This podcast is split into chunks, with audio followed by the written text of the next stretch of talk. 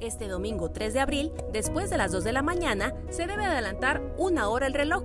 Esto por el cambio de horario estacional previo al verano.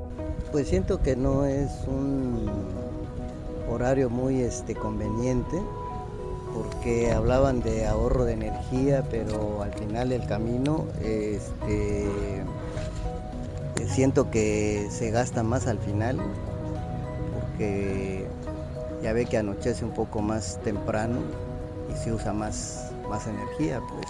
Ah, pues que este, yo realmente no lo veo muy necesario, así que aquí en Chiapas, pues este, un ahorro como tal de energía, pues no, bueno, yo no lo he visto, realmente. Pero es relativo el levantarse una hora porque no, no, no este, aclara eh, la misma proporción, pues, este, para poder utilizar esa hora que se adelanta. Pues. Eso es lo que considero. Aseguran que alterar la rutina los puede llegar a desorientar. ¿Está usted de acuerdo con el horario de verano? Horario de verano. No, no, porque nos cambia notablemente el círculo biológico que ya traemos con el horario anterior y eso desde luego que hace a destiempo todas las situaciones y pues, pues desde luego también los horarios de trabajo que tenemos que cumplir. Es mejor que se quedara con un solo horario porque nos confundimos a veces por el cambio de horario como tal. Considero que para los que trabajan es un poco complicado.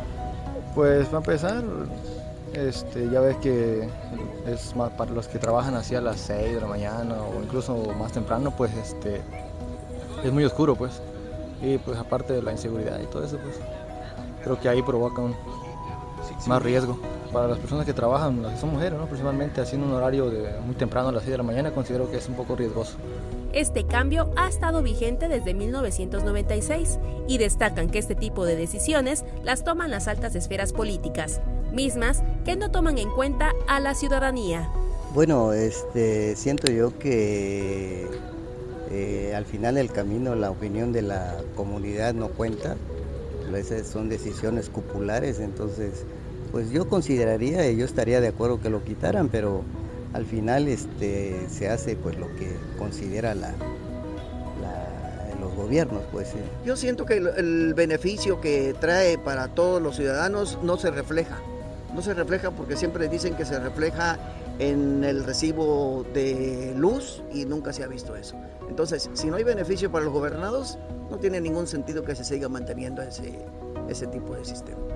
Con imágenes de Christopher Canter, para Alerta Chiapas, Carolina Castillo.